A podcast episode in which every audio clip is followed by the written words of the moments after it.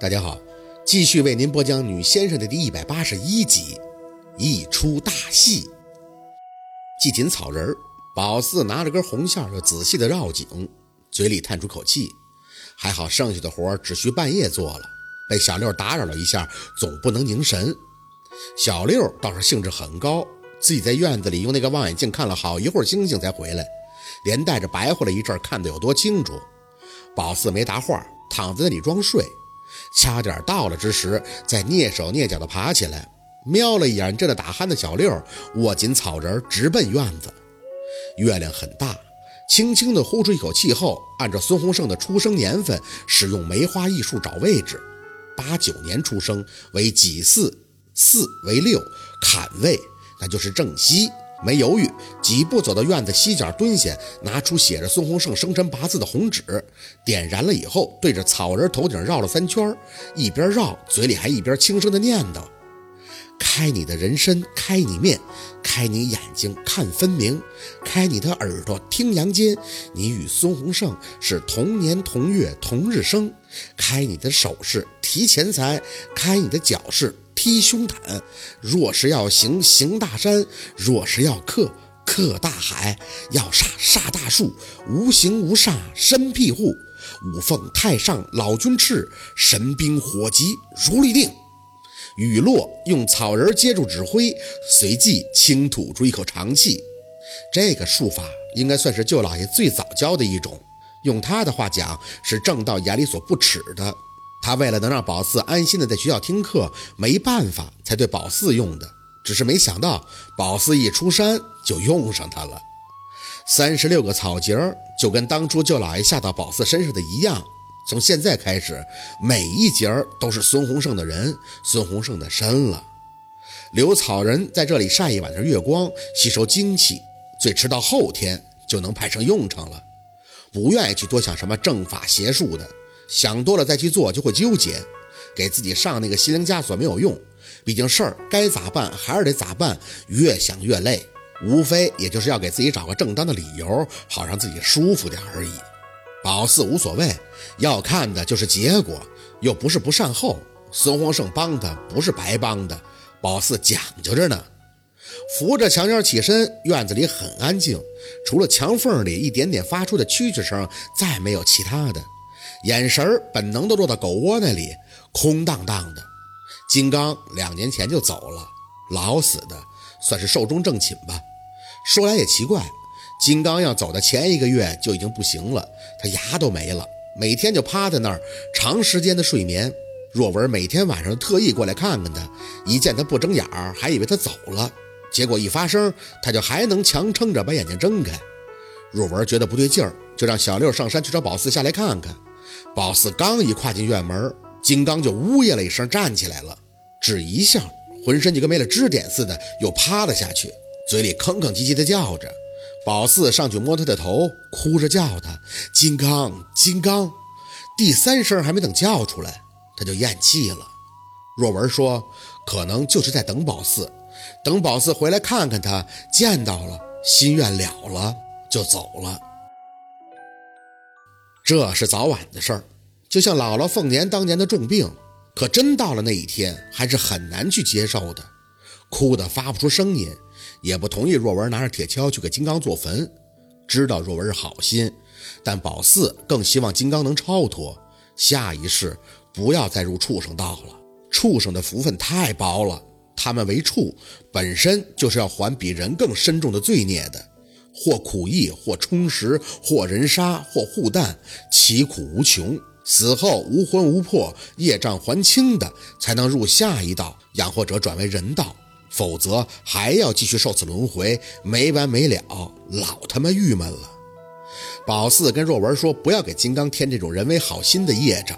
人需要入土，畜生其实并不需要，他是朋友。宝四比谁都想要他好，就让金刚好走吧。随意找了个棉麻袋子，把金刚包裹上，没有掩埋，就这么放到了凤年的坟边。知道不出几个月，金刚的尸体就会被山上的老娃子或者什么野物给吃了。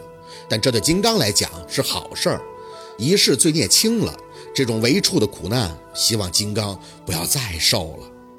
抬脚默默地准备回屋，一转眼看见了放在门边的天文望远镜，应该是小六忘了收回屋里了。想不在意他，可眼神却控制不住的看得仔细。走上前，抬手轻轻的摸了摸，试探着想要掀开镜头盖去看，但嘴里莫名的咬牙生气，总觉得院子里站了个挺拔的身影，在笑得很玩味的看着他。薛宝四你还是输了，我才不看呢！较劲儿般的扔下一句，抬脚就气哼哼的回到了里屋。北极星，谁管你在哪儿啊？四姐，你这任务也太艰巨了吧！一睁开眼就跟小六说了计划，这家伙听完就像是受到了惊吓。我我不会呀！宝四关紧房门，看着他皱眉，有什么不会的？到时候你就把草人装进兜里头，按我跟你说的暗号摆弄的，这点事儿能做不好吗？小六吞了一下口水，那要是真诈尸了可咋办呀？宝四有些无奈，要是他真诈尸了，我还求之不得呢。有我在，你怕什么呀？吹吧，这个时候必须要吹，不然怕小六心里头没底。这件事儿要么不干，干了就不能露一丝丝的怯。小六憋得脸通红，在那挣扎了四五分钟。呃，四姐，我不是怕别的，就是人都说死者为大，你这么折腾那个孙洪胜，一旦他回头找咱麻烦怎么办？那不就又闹鬼了吗？宝四提了提气，我问你，上堂的许大叔杀了一辈子猪，你见过哪头猪回去找他索命的吗？小六木木的摇头，没有啊。宝四一看这上套了，就继续出口，这就叫做太岁头上不敢动土。我是先生，那个孙悟空死了就是冤魂。我跟他的关系就相当于屠夫和猪，找我麻烦，他找死的他。而且我告诉你，他魂儿已经走了，外甥我折腾折腾没事儿。况且他又不是白帮我，他家的葬礼我收钱主持了吗？他的坟穴我定向说要钱了吗？这四 四姐，你要是说钱，人家也不能用你。小六讪笑，一看宝四的脸色，赶紧蔫悄的抬手，行行行行行行，算我没说，你继续。总而言之，就一句话。我会给他后事办得很好，但我的条件就是他帮我折腾一下，也没几下，不出三分钟的事儿。小六，我可跟你说清楚了，亏本买卖，你四姐我不乐意干，我没那么高的境界，我也要吃饭呀。所以啊，我就让大家看看我的本事，不然我就是给人主持一百场葬礼，那我在村里也站不住脚，你明白吗？小六哼哼两声，垂眼在那嘟囔：“哼，我是看出来了，四姐呀，你是真损呀。”你再说一遍。见宝四瞪眼，小六立马嬉皮笑脸。我没别的意思，我这个助手不就得听你吩咐吗？反正你心里有谱就行。要我想破脑袋都想不出这路子，太野了，真的。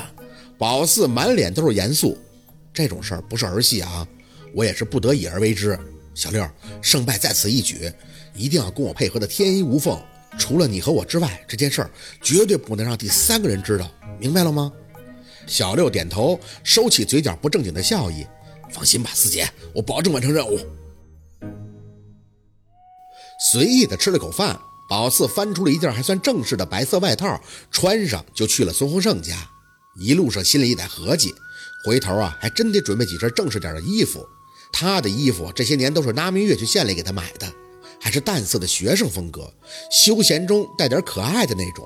穿那种的去给人看事儿，首先就会让人觉得不太靠谱。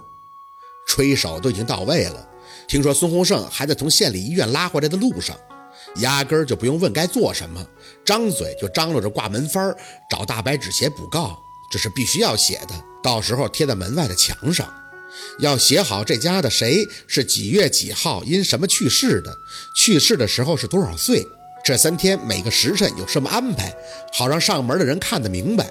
不然一鸣丧，村里人只知道这家死人了，却不知道谁死了，容易整出岔劈事儿来。孙洪胜的妈对宝四的表现还是很满意的，一直围在他屁股后边转。宝四说什么，他应什么。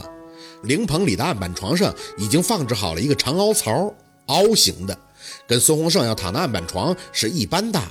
夏天热，尸体在家这么放两天，容易坏了发臭，所以村里人就研究出了这个。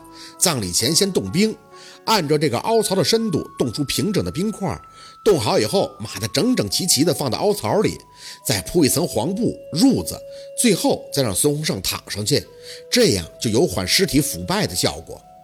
忙活了一个多小时，送孙洪胜的车回来了，他妈呜嗷的就哭，他爸虽然能稍微镇定一点，但手也一直在擦着眼泪。宝四公事公办的上去指挥，让几个大男人上去把孙洪胜抬到灵棚的案板上，小六也跟着忙活。等到孙洪胜的尸体放到案板的位置，先指挥比孙洪胜辈分小的家里亲戚给他烧纸，手则慢慢的掀开了他盖着的那个薄被。